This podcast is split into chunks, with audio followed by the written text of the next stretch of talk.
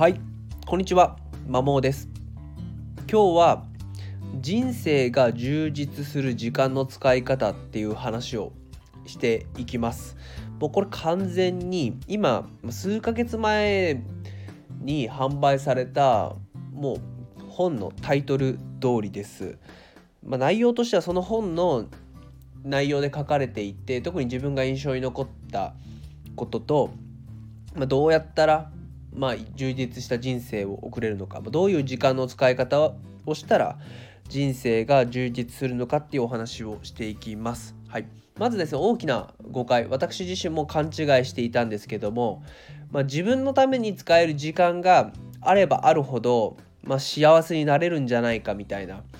考えを自分は持っていました。ただ実際のところこの本に書いてある研究結果によるとそうじゃないことが分かっております。まあ、結論としては、えっと、長すぎ自分のためだけに使える要は可処分時間が長すぎてもダメだし短すぎてもダメだよっていうことです。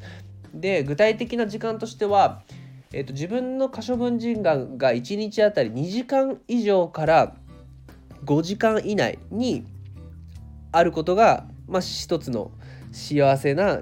条件充実した人生を送るための条件ですね、まあ、多くの人はま忙しすぎて全然、まあ、仕事なり育児なり家事なりで全然自分の時間がなくて、まあ、ストレスが溜まってる、まあ、それはもちろんストレスで充実した人生を送るには難しい状況であるもののじゃあ一方でいっぱい自分のための時間があれば幸せかっていうと多分そうじゃないっていうことが分かってますじゃあまずは2時間から5時間っていうのを自分の可処分時間にした前提でじゃあその中身をどういったものに使えばいいかっていうお話をこれからして今からしていきますでよくあるのが、まあ、YouTube とか SNS に、まあ、受動的な娯楽に費やす遊びなんで受動的な娯楽なんですけどもこれをやってもあんまり幸せにはならないって書かれてます。で SNS を使うのであればえっとその全然知らない人の情報を見る、まあ、すごいすごい人とかを楽しそうに送っている人の情報を見るものに費やすと、まあ、かえってストレスは溜まりやすいかなと。これなんでかっていうその別の本の「スマホ脳」っていう本にも書いてあって、まあ、SNS を費やす時間が長ければ長いほど、まあ、自分の人生に満足していないっていう結果が出てるので、まあ、これも近しいものです。じゃあ SNS をどのように使うかっていうとまずはその親しい人すでにリアルオフラインでの友人とのさらなる親交を深めるために SNS を使うのはまあいいっていう風な感じで書かれています。はい、で特にあのどういう時間の使いベスト3ですねこんな時間の使い方をしたらまあいいですよっていうベスト3が自分書いて書いてあったというか自分なりに、まあ、このこれがこの3つが重要な大事なんだなって思ったのを、まあ、伝えると一番いいのはやっぱ人との交流ですね。人との交流実際のオフラインで他者と交流することが、まあ、充実した人生になりやすいっていうことですね。でこれ関連して別の記事なんですけどウォール・ストリート・ジャーナルにも書いてあったのがまあアメリカの何名か忘れたんですけども調べた目は充実した、まあ、幸福度が高い人の特徴としてやっぱり社会とのつながりが結構あるっていうふうに書いてありました。まあ、その近隣住民とかそういったコミュニティに属していてそういう人は幸せ度が幸福度が高いって書いてあったんでこれも近しいデータかなと。今人との交流、まあ、友人ないし家族なりっていうので親しい人との、えー、関係性を構築する、まあ、深めるための時間を費やすことが良い、まあ、幸せにつながりやすいというふうに書いてありました。で2つ目は屋外でまあ過ごすことをですね。いややっぱ人間ってまあずっと狩猟採集民時代からうん十年うん十万年とまあ、外で暮らしてきたので、まあ、やっぱ自分たちの体やっぱ本当は外にいる方が合っているっていうことででじゃあ外にいればいいかっていうとそうじゃなくて、まあ、自然外でしかできないことをやることでまあ充実度が高まるらしいです、まあ、バードウォッチングとかウォーキングとかそういったものですね。だから逆に外に出て公園に出てただ友達とゲームしてるんだったら、まあ、そんなあんま意味ないかなっていうところですね。で最後はまあこれはよく言われてることですけども運動ですね。運動。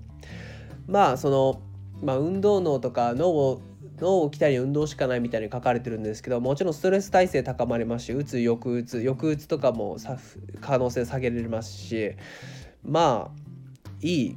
のドーパミンとか、うん、そういう脳脳内のホルモンも出てくるんで、まあ、運動はした方がいいよねっていうことに書いてありました。だからままとめるとですねまず、まあ、人間は自分のための時間がありすぎてもダメだしなさすぎてもダメ。でその適性は2時間から5時間ぐらい1日あたり2時間から5時間の可処分時間が理想と言われています、まあ、幸せには。じゃあその2時間から5時間を確保したらどういう時間の使い方をしたら一番いいのかっていうとまずは人との交流。親しい人と、まあ、家族ないし友達とえっ、ー、と親しい人との関係性を深めるためにな時間を投資すること。2つ目は屋外で過ごすことですね。で屋外も屋外ならではのことをする。で最後は運動です、まあ、このいう感じで時間の過ごし方をすると、えー、いいですよっていう風に、えー、書いてありました。ごめんなさい。あと別途ですね。プラス伝えさせてもらうとじゃあ嫌なや嫌な仕事、まあ、嫌な仕事というか嫌なものはどういう風にしたらいいのかっていう、まあ、代表例が仕事家事通勤って書いてあってじゃあどういうことしたらいいかっていうとえっ、ー、とですね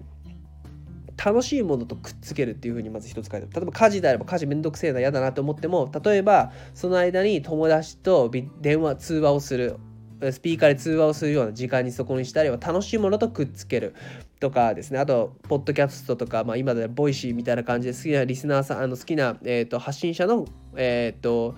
情報そういう話を聞く時間にするとかで、まあ、楽しいものとくっつけるっていうふうに書いてあります。仕事に関して意義ですね。なんでこの仕事してるのかっていう人のためになるような意義を自分で見出すことが大切だよっていうふうに書いてありました。まあ、だから、まあ、やんなきゃいけないこととやりたいことをくっつけいかにくっつけるかっていうのがポイントですよっていうふうに書いてあったんで是非ですね自分もそうなんですけどもなかなか自分の時間の使い方だったし仕事ないし家事に満足してないなっていう方はですねこの情報をもとに行動を書いてくれたら嬉しいですし、まあ、自分自身もですね、まあ、ある程度満足をしてるもののもっとより良い時間の使い方っていうのはあるんじゃないかっていうふうに日々考えていたので、まあ、本当に参考になる本でした。以上です。